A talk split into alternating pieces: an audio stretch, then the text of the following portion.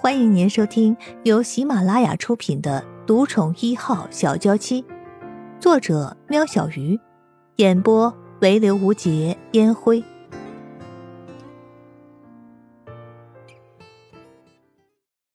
第七十九集，杨程程一边想张口，一边用手紧紧的捂住自己的嘴巴。小姑娘，看不出来你还能抵挡我的力量呀？啊！哈哈哈哈哈哈！顾任远大笑了起来，那声音震痛了杨程程的耳膜，也让他把手放开。快说，你怎么认识陆安觉的？顾任远的声音传进了杨程程的脑海之中，让杨程程不由自主的把怎么认识陆安觉的经过交代的一清二楚。他来这里做什么？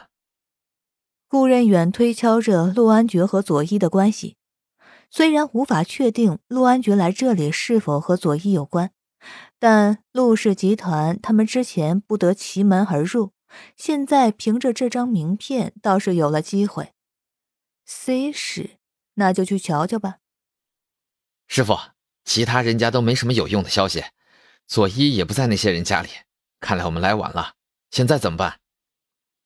王强早在门外，知道师傅用功时不可有人太多，不然效果会受到影响。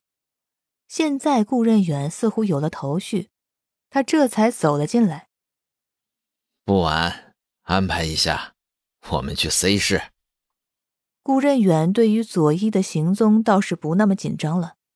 如果能掌握陆氏集团，在十个左一也不是他的对手。是。师傅，那他？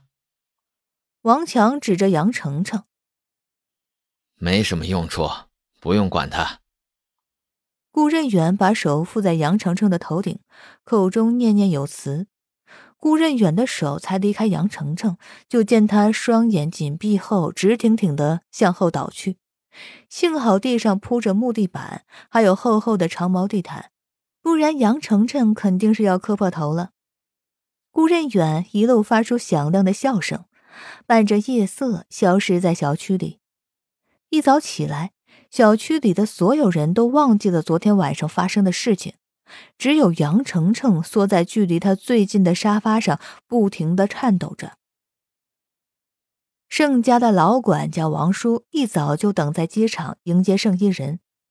接过行李，王叔看着牵着两个小孩的圣衣人，想起不久前还带着几分青涩少女气息的圣衣人。不过几年的时间，眉宇之间已经有了几分圣雪刚毅的样子，心里感到几分遗憾与欣慰。圣衣人从小被圣老爷捧在掌心里，就怕磕碰了他，只是逃不过的命运，注定这天之娇女必须经历之前的折磨。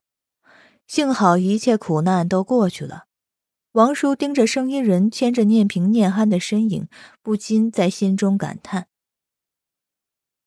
王叔怎么不多带几个人来帮忙呢？让你帮忙推着行李，真是不好意思。”声音人实在是腾不出手，不然怎么能让快要耳顺之年的王叔推着他那沉甸甸的行李呢？要知道，三个人的行李加上盛雪交代要给盛老爷带的东西，那重量加起来都快等于两个圣衣人了。虽然盛雪本来是想安排私人飞机送圣衣人回国的，但圣衣人不想太引人注目，所以最后就像一般人一样搭着普通的客机回国。不过头等舱也没让他孩子受罪，睡得可舒服了。没事，你王叔。还没老到那个程度。王叔不以为意的笑了笑，看到刚才声音人推着行李，行李上还坐着两个小孩，王叔体会到什么叫做为母则刚。现在这一点重量又算得了什么呢？上了车，出了机场，声音人看着窗外流逝而过的景色，想起过去的种种。C 师，我回来了。到了盛宅，两个孩子似乎没有受到时差的影响，一下车就开始蹦蹦跳跳。看到房子旁边的一棵大树上绑着一个秋千，念平一马当先的冲了过去，念安看了盛一人一眼，好似在用眼神询问着盛一人。啊，去玩吧，小心点。盛一人怎么会不明白儿子的意思呢？揉了揉念安的头发，就放他去跟那如脱缰野马般的姐姐一块玩去了。盛一人眼神不时的注意着两个孩子，就怕他们爬上爬下受了伤。小姐，你别担心，这是老爷最近叫人新做的，地上都铺有软垫，很安全的。王叔从车上放完了行李下来，没忽略盛一人担心的表情。盛一人这才注意到，那个秋千离地面很低，摆动幅度似乎也受了机构的设计者所控制，地面铺了好大范围的软垫。哦，看来爷爷没有忘记我以前从上面摔下来的事儿。生意人突然想到自己以前儿时调皮的样子，比个小男孩还有过之而无不及，硬要站在秋千上荡呀荡，脚一滑就摔了个狗啃屎。幸好全身只是擦破了皮，但也被尖锐的树枝在左边额头的发髻边缘留下一道疤。依依回来了，怎么不先进来，让爷爷好等啊？盛老爷听到车声，早就坐不住了，急着要看那两个小家伙。盛一人转头看着盛爷爷，虽然满脸的笑容，但原本灰白的头发却已经看不到灰。记忆中红润着、带着几道皱纹的脸庞，此刻却透露出疲惫，尤其是那双本来炯炯有神的双眼，居然了无神采。爷爷，你怎么看起来这么累啊？不会是依依要回来把您忙坏了吧？生意人心疼的抱着盛老爷，怎么才没多久，爷爷就老了这么许多？没事的，你们回来啊，我高兴都来不及，哪会累？就是你舅舅的事，哎。盛老爷实在是不想提那个让他伤透心的儿子。自从盛宇发现自己在公司的权力一点点的被削弱，又在许兰的默念下，三天两头的来跟盛老爷吵，根本没有想到自己计划杀盛一人的计划早就被发现了。要不是念在他是盛老爷唯一的儿子，盛雪怎么可能放过他？盛老爷摆摆手，表示不想再多说。你们回来就好，回来就好。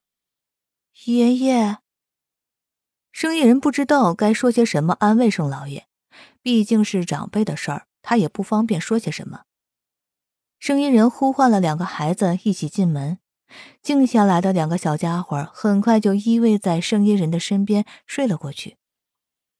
依依，你妈说了，公司这边要你处理，你准备好了吗？盛老爷看着眼前一大两小。虽然之前一直他是想要圣衣人接手，但那个时候还没有这两个孩子。现在盛老爷反而不舍得让两个孩子少了母亲的照顾。呃，爷爷，你别担心，公司的事、家里的事都让依依来处理吧，您就在家里含饴弄孙吧。生意人经历过几次生死关头，他看开了许多事，也更是懂得付出。从保护伞下面走出来，成为别人的庇护。安觉的事，盛老爷才开了个头，就被圣衣人打断。